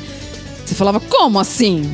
E é interessante como a gente tem também o personagem que se confunde com as roupas. Por exemplo, o 007, né? Sim. Então, quando você fala num smoking muito bonito, o cara fala: olha, o cara tá mó 007. É. Né? Tá parecendo James Bond e tal, né? E é muito louco isso, né? Porque o cara. Quem ele... não quer ser, né? O 007. É, então, mas isso é muito interessante, né? Os caras trouxeram todo um conceito de elegância ligada à masculinidade Sim. e a um cara foda. É, um cara muito Então, foda. tipo, O cara é- é inteligente, o cara é bonito, o cara é foda É, em não, todos os o, sentidos. o cara né? é porradeiro, o É, cara é tudo. cara é tudo, É cara é aventureiro, é, agente secreto britânico, né? E aí você pensa, pô, é, então o, o smoking ele passou de uma coisa que seria um, um traje quadradão, o terno também, para uma Sim, coisa que, as pessoas, e que as pessoas passaram a. poderiam torcer o nariz, porque é uma roupa mais difícil de usar, né? É muito emperequetado. E tem o episódio do Friends Sim! que o Chandler ele quer usar o terno só porque o terno Isso. foi usado pelo Pierce Brosnan, que foi o 007. É verdade. Então você vê como aí a, a figura né, do, do, do cinema, como ela mexeu com a cabeça do cara, a ponto É. de ele, que era todo né, descolado e não sei o que, queria É. sempre usar aquelas roupas meio zoadas, ele quis usar o terno de todo jeito, porque era o terno do 007, né? Pois então é. um símbolo muito forte Ah, dentro do é universo legal, masculino. vai. É, não, É. é. é bacana o que eles criaram em torno do personagem, né? E ele tem também o lance dos relógios. Os últimos filmes acho que foram todos ômega, que eles falam ômega, né? A gente fala ômega aqui no Brasil. Uhum. Outro filme também que é recente, renasceu toda a onda de jaqueta bomber aqui no Brasil e no mundo inteiro, foi o Drive, que é com o Ryan Gosling, né? Ele faz o papel de dublê e ele é muito bom na direção, então ele faz cena sempre com carro.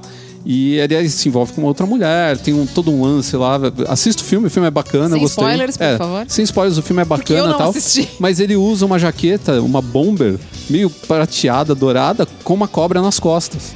Uma roupa muito forte, né? Assim, o, uh, não só pelas cores, mas pela a cobra e a própria jaqueta bomber, né? Que tem aquele visual. Isso daí trouxe de volta toda essa onda de bomber que tem agora, que a gente vê tanto na- nas. Não, e é engraçado porque até pra mulher, né? Sim. A Bomber pegou assim, que Sim, foi. tipo- Eu me lembro que a coisa de dois anos aí pra trás, talvez nem dois, menos um pouco.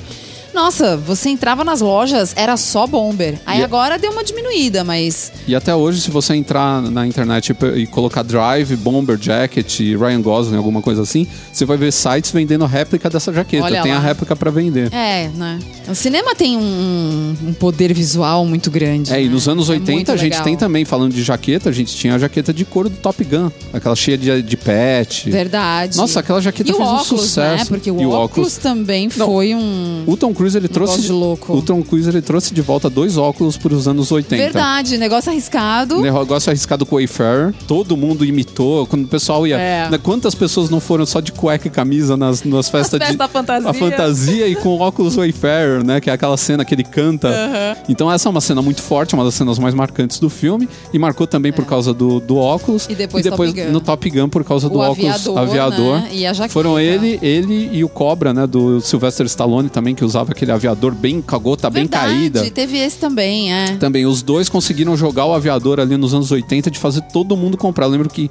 Não, era uma febre. Nossa, Todo muitos amigos meus tinham, É. tinham óculos aviador. E aviador era Ray-Ban, nossa, a marca foi lá pra cima. Eu lembro que todo mundo queria ter Ray-Ban. né? É. Pois é. Falando ainda de óculos de novo, também tem agora um caso recente que é os óculos do pessoal do Kingsman. Né, que eles usam óculos padrão, todos os agentes. Kingsman, o, o- primeiro filme é muito bacana, né? Tem essa coisa de agente secreto com alta tecnologia e com alfaiataria misturada, né? Como É, não a gostar ideia, disso, A ideia é muito né? louca, né? Como não O gostar? É A- bem legal. a própria sede dos caras é uma alfaiataria na Savile Row, que é a rua dos alfaiates lá na, na Inglaterra, né? A rua onde estão os alfaiates mais conhecidos e mais tradicionais. E eles têm, além, claro, do terno e tal, mas não tem uma peça significativa no, no- no visual deles, igual esse óculos que eles usaram, que é de uma marca que chama Cutler Gross. Nem, é uma Nem marca é uma marca famosa. muito né? famosa, ela é uma marca cara. Ah, ela é uma marca de sim, luxo. é. E como é padrão, todos eles usam, porque o óculos tem várias tractanas nele, então todo mundo usa o mesmo óculos. E, nossa, um monte de gente ficou maluca com o óculos. Achou demais o, o formato diferente e tudo mais. Apesar de ele ter uma cara até meio clássica. Agora, voltando no tempo, eu acho que quando fala de figurino, é, de filme que marcou demais, eu sempre lembro de um filme que até hoje eu não assisti. Mas pra ver como o negócio marca, que a gente sabe de um filme que a gente nem assistiu, Casablanca. A Casablanca, eu assisti Casablanca há muito tempo atrás. Me, me- É, é um filme que até hoje eu nunca parei pra assistir. Não, não imagino que eu até gostaria muito, mas enfim. Provavelmente não vai gostar. É. Eu conheço seu gosto. É, sim, são filmes mais, né, de outra época, mais parados, enfim. Mas eu acho que sempre a gente lembra daquele sobretudo, né? Sim, ele celebrizou, na Muito verdade. na- marcado. Na verdade, é, para ser mais exato, é um trench coat, né? Hum. Que se usa ali, que é aquele, aquele casaco criado pela Burberry maravilhoso, né? Que tem É. aquela cara também de agente secreto, É. de trama internacional, Sim, e o filme de é todo filme de espionagem. Eu sempre lembro daquela cena que eles estão na frente do avião, né? Então tem todo aquele clima do vai, não vai, né? E o cara com aquela roupa. E você fala, putz, é muito legal. Então, isso daí não é um filme específico, mas eu acho que todos esses filmes de espionagem, de investigação, todos eles eh, tornaram célebre o trench coat. A gente sempre viu o cara com o trench coat, É. com aquele É casacão. verdade. Às vezes você via outros casacos pesados também, né? Os, os que a gente chama de sobretudo, que são os casacos que vão por cima de, de uma roupa normal para te proteger do frio, né? Mas o trench coat eu acho que é o mais marcante de todos. Saindo um pouco desse entretenimento mais, né, desses filmes que são, são mais divertidos tal, a gente tem um filme que tem um certo, uma certa densidade e que é um dos filmes considerados um dos melhores filmes de todos os tempos. Aí um filme. É, eu já vou dizer de novo que eu não gostei nem um pouco. É, mas ele não é pra mas todo ele mundo. realmente. E ele tem uma Marcou. ótima. Não, e ele tem uma ótima atuação do Robert De É, Niro, tem. que é o Taxi Driver. No Taxi Driver ele usa uma jaqueta que é M65, que é uma jaqueta militar. Eles fizeram de propósito pra compor o personagem. Isso é outra coisa legal, né, da indumentária de, de cinema, né, do- dos figurinos. É, às vezes a, a roupa ela fala muito sobre o personagem. Se você É. for prestando atenção, às vezes o personagem durante o filme ele vai mudando o tipo de roupa e a personalidade dele Sim. vai mudando junto com a roupa. Não, figurino é uma coisa muito legal, né? Né? É, tem inclusive esse filme que é com o Ryan Gosling de novo, né? Só pra citar um exemplo, mais um exemplo aqui. Amor a toda prova, onde ele é um cara todo, todo descolado, que se veste super bem. Aí que tem a cena legal que ele fica com raiva do, Da- da- da- é. carteira de velcro, Porque né? ele vai, do, ele do vai Steve Carell. Isso, ele vai ensinar o Steve Carell se vestir, porque ele é um loser total. Ele se veste, meu, com tênis, calça social e uma, e uma polo que cabe cinco dele dentro. Pô, e uma carteira com velcro. E ele usa carteira com velcro, ele faz uma cara de nojo na hora, é muito boa. A cena é muito boa. A cara que o Brian Gosling faz de nojo, parece que ele tá abrindo uma, uma lata de lixo. E se você parar pra pensar, a própria carteira de velcro acabou se, se tornando um, um objeto icônico ali naquele filme, porque toda hora você lembra da carteira de velcro e ele faz a, a carteira lembrar toda hora. Sim, mas do pior jeito possível, do pior né? jeito possível. É. Nesse filme você nota a evolução do personagem pela roupa, como acontece também no Diabo Veste Prada, né? Sim. Conforme ela vai. Porque ela entra lá toda desarrumada e, E de ela vai repente mudando, a mulher né? tá vestindo Chanel, É, então- Valentino. Essa é a força da moda dentro do, do, É. do- do filme, né? Do, universo cinematográfico. Você vê como ela conta a história junto com, com o próprio roteiro. Não, né? com certeza. Figurino, imagino quem trabalha com isso deve ser muito legal.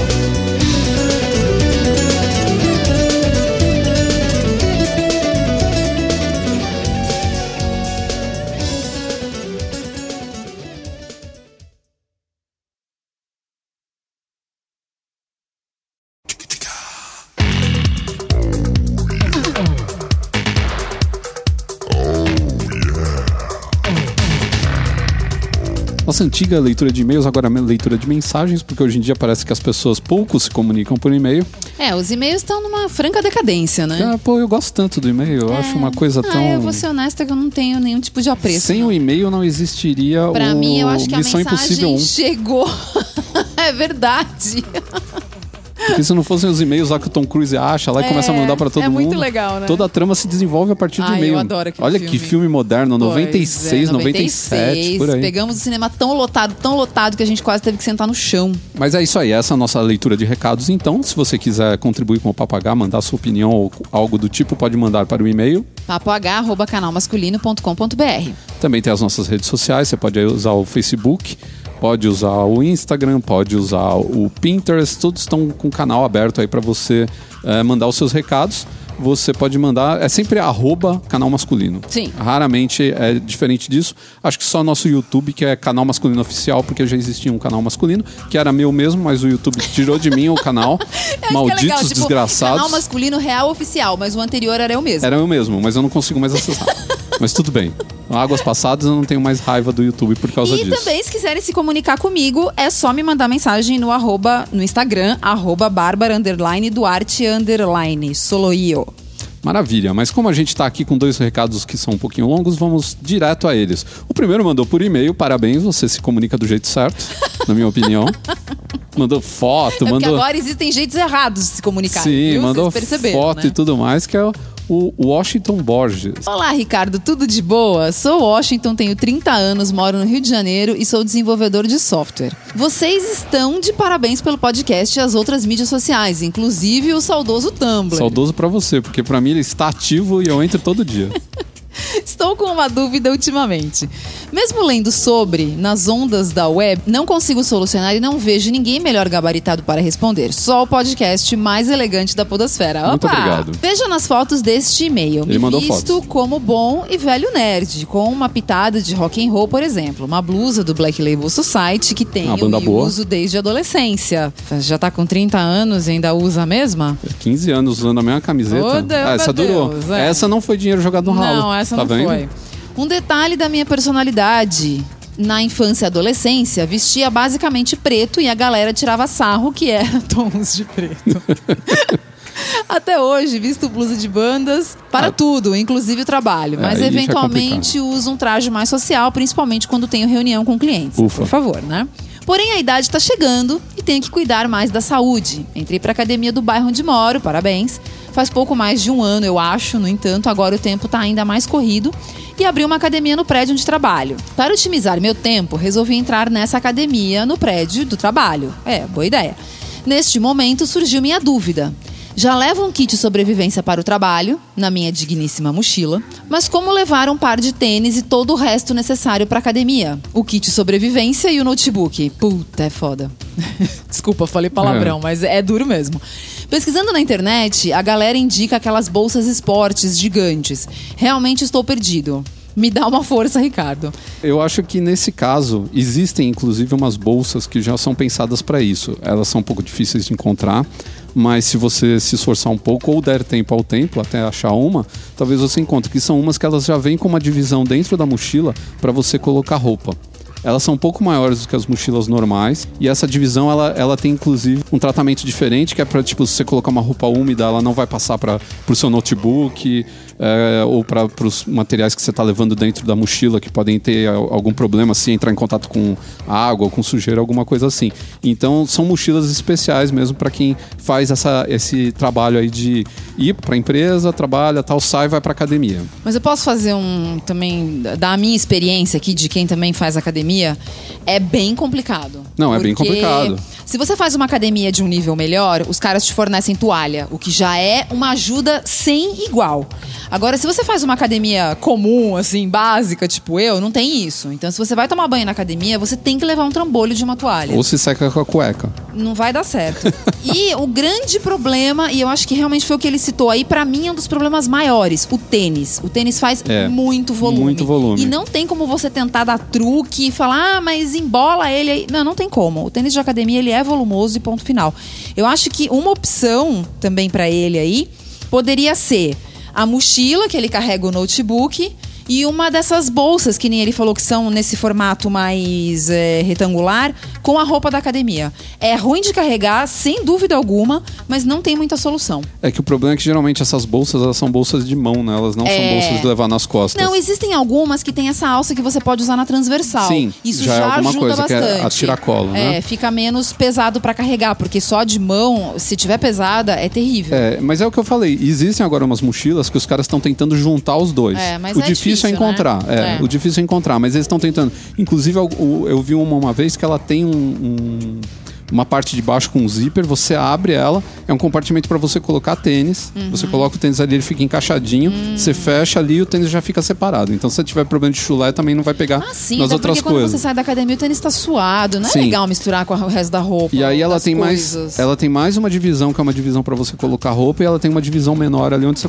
consegue colocar um notebook, um, É. um carregador de celular, carregador do notebook, todas essas coisas. É, isso, isso é uma coisa que eu sinto muita falta. Vai ficar grande para burro. Sim, fica. Eu acho que as academias podiam muito bem contar com um armário que você, de repente, sei lá, nem que você pagasse uma grana lá por mês extra.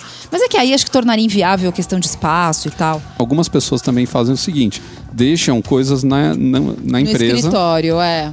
aí as coisas já Sim. ficam lá de prontidão e aí ele leva para academia e tal. É. Então, é, É coisas que, o mais volumoso disso tudo é a toalha, né? São os dois itens mais volumosos. Mas, por exemplo, o tênis você tênis. pode deixar no trabalho. Você deixa ele em.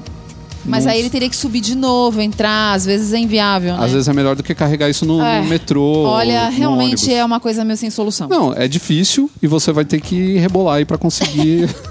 É ruim. É, até porque a gente não conhece totalmente a sua rotina, então a gente não sabe exatamente, né? Tipo, você pega ônibus lotado, trem lotado, ou Sim, metrô porque aí lotado. fica mais difícil ainda. É, mas é, é isso, você tem que, ou você dispersa essas coisas, tipo, no dia que você vai fazer academia, você tem que deixar o tênis dentro do escritório, ou não, não leva o notebook pra casa e deixa, pega só no outro dia, sei lá, alguma É. coisa assim. É, Distribui um É, pouco, né? distribui um pouco, ou então tenta achar uma mochila dessas que elas são multiuso. Ela tem o espaço pra tudo, ela vai ficar volumosa, mas não tanto quanto essas bolsas de academia, porque tem umas bolsas de academia que são do tamanho de uma mesa. Elas são gigantes, tudo bem, cabe tudo, é uma maravilha, é, mas elas são muito É grandes. ruim de carregar.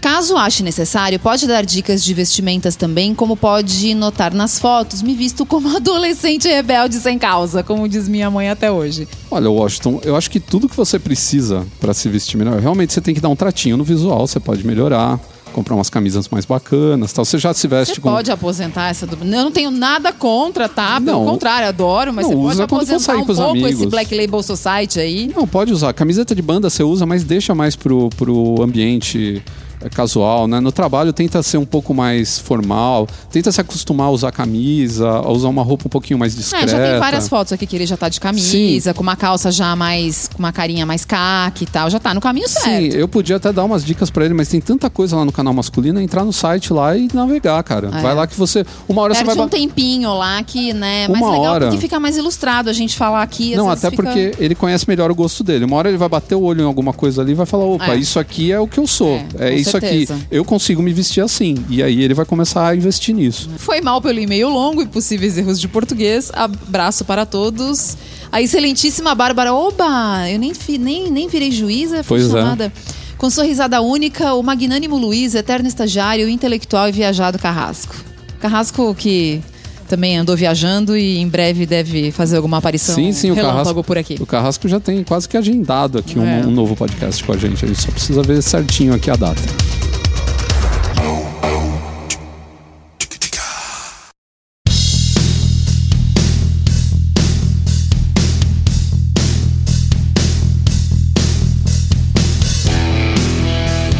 Para encerrar esse papo H, quem vai dar a dica agora sou eu. Opa, e é uma dica que nem eu tô sabendo do que, É, que é. Olha lá. porque a é gente- Tipo surprise. Quando a gente não tem um, um convidado para jogar nas costas a dica, né? Alguém Tipo, aqui. Se ferrou, né? É, você é convidado. A gente conta a história pro cara de que é uma tradição que o convidado sempre Coitados. sempre dê a dica. Estão lascados. Mas a minha dica dessa vez aqui, eu não sei se eu já indiquei alguma vez algum anime aqui, mas eu vou indicar esse porque esse aqui, além de ser um anime muito bem feito e muito interessante, ele tem um tema que eu acho que diz respeito aos dias atuais. Na verdade, ele é um tema é, que sem- algo que sempre existiu, mas só hoje a gente passou a perceber mais isso e a cuidar mais para que isso não aconteça. Que ele fala sobre bullying e ele fala de uma maneira muito legal. O anime chama A Voz do Silêncio. Ele está disponível na, na Netflix. O diretor dele é Naoko Yamada. Ele é muito bem feito, como todo anime japonês, porque ultimamente eles estão assim numa, num nível de excelência que chega a ser ridículo. Sabe, É, tem umas paisagens, umas vistas da cidade super bonitas, as cores são maravilhosas, ele é muito bem feito. Claro que tem aqueles né, personagens com olhos gigantescos, como eles, amam sempre, mas a temática dele é muito interessante, primeiro, porque ele tem uma linguagem que tenta se aproximar muito do adolescente. Você vê que o que eles tiver, tentaram fazer é conscientizar os adolescentes do, do, do problema do bullying. E ele tem algumas coisas muito interessantes que você não vê nos outros filmes que tratam do assunto. Um- uma delas que eu gostei muito é o fato de mostrar que o bullying, ele- às vezes, ele começa do nada. Ele é sobre uma menina que é surda e ela vai estudar numa classe de pessoas que não tem nenhum tipo de problema, né? Ela não é aquelas classes especiais, né? E um dia, o professor pede para ela ler e como ela tem problema de surdez, ela não, cons- não consegue falar perfeitamente as palavras. E como ela não ouve, quando chamam um colega dela, esse colega lê como se fosse ela lendo. E todo mundo começa a rir. Oh. E é a primeira vez que Mas eu, aí eu acho que não é bem sem querer, não, né? Aí Não. você tá sendo evil mesmo. assim, não começou o bullying. Ele quis fazer uma brincadeira, quis ser engraçado. Ah, mas você não tá sendo engraçado fazendo isso. É, mas ele é um adolescente babaca. Ele mostra que ele era bobo, que ele gostava de ser o popularzão e tudo mais. E tudo isso daí depois vai alimentando um bullying em cima dessa menina. Pô, mas isso é sacanagem, né, gente? É. Fazer bullying em cima da deficiência alheia é maldade é pi- num nível. Mas né? o pior, então, mas a gente acha maldade, mas o pior é que existe muito, tanto no, no Japão como nos Estados Unidos, em tudo quanto é país. As pessoas gostam, não sei por que motivo, existe um bando de babaca que gosta. E quando você ri, você tá dando a sua você tá assinando embaixo. E é, ocorre uma virada nessa história onde esse carinha que fez o bullying passa a ser vítima de bullying. Porque um dia o professor responsabiliza ele pela menina ter saído da escola. E aí os, as- todo mundo tira o corpo fora, as pessoas que Lógico. riram, tudo mais, e jogam a culpa nas costas dele. Sim, porque ele foi o que começou, né? E a partir daí ele começa a sofrer bullying. As pessoas não querem mais falar com ele. Quando ele vai falar com alguém, os outros ficam tirando o barato dele. Hum. Uma hora ele fala para um amigo: Olha, eu comprei esse CD novo, você precisa escutar, é muito bom. Ele falou: Eu até gostava dessa banda, mas agora que você ouve, eu vou parar de ouvir. Então ele começa a se sentir excluído do, do grupo. E ele próprio cria depois uma camada de exclusão onde ele não quer mais falar com as pessoas e ele enxerga todo mundo com um X no rosto. Até que ele conhece um menino que está sofrendo bullying e ele vai lá e ajuda esse menino e eles vão criando uma relação de amizade e até que ele vê numa cena até que muito emblemática, ele vê o X cair do rosto desse menino. É o prim- a primeira amizade que ele faz de verdade. A história é muito bacana, muito bem dirigida. Ele tem uma, uma linguagem um pouco jovem demais que pode eh, deixar meio desconcertado quem é mais velho, pessoas de mais de 20 anos. A molecada é capaz de gostar do visual e desses cortes rápidos que ele tem e de, um- de uma linguagem meio de videoclipe até em certos, certos Ah, pontos. mas eu acho que o assunto é bem atual e pra quem tem filho é um assunto bem interessante, né? Porque onde mais, a- sim, claro, acontece em qualquer lugar, mas onde mais acontece é na escola. Ele fala de várias coisas, inclusive do suicídio, que é um tema muito comum lá no Japão também, né? Um problema muito grande entre jovens lá. Meu, é um filme muito bacana. Ele é bem Ele é um emocionante. filme. Ele é um filme, tem Não duas é horas série. Hum. e nove, ele é longo. Ele é bem interessante, assim, ele é emocionante. Tem muita gente, eu vi, eu tava lendo críticas, assim, gente falando que chorou assistindo o filme. Não sei se a pessoa passou, né, pelo, pel- pelas mesmas é, coisas. em algum momento você se reconhece ali, né? Ou é, a própria empatia, né? Se É. colocar no lugar da pessoa que tá sofrendo bullying e falar, puta, que merda que é isso, né? Pois é, eu acho que isso volta lá amarrando a dica com o nosso primeiro, primeiro bloco, né? Eu ia Não faça bullying com o seu colega. É, eu ia falar né? disso. Então isso daí Por é, favor. existe no ambiente de trabalho, existe na turma da Sim, rua, existe na sim. escola e é bom pra mostrar pro seu filho como isso daí é escroto. Então de repente quem tem filho nessa idade, É, né? Eu sei que alguns, legal. alguns ouvintes nossos já têm filho nessa idade e mesmo pra você que não tá na, na- na idade ainda de ter filho, mas pra entender um pouco melhor e reconhecer, porque a partir do momento que você assiste o filme você começa a reconhecer certos pontos ali, né? Certos sinais E de que o bullying vezes tá acontecendo. você não se toca, né? É tão natural que não, não acende a luz, né? É. E também para notar como a própria autoridade da escola não liga para isso. Os diretores, os professores, eles viam acontecer e tocavam, tocavam a Sim, aula para frente, é. sabe? Não é assim. Você tem que conversar com o aluno, chegar e falar: "Ô, você tá sendo um escroto com a menina, o que, que é isso? É. Essa é a dica para o podcast número 112. Eu espero que vocês é, tenham gostado. Eu acho que vai ser bem útil para vocês e bem interessante essa abordagem aí que a gente tem desse tema. Nós vamos ficando por aqui. Até o próximo Papagaio.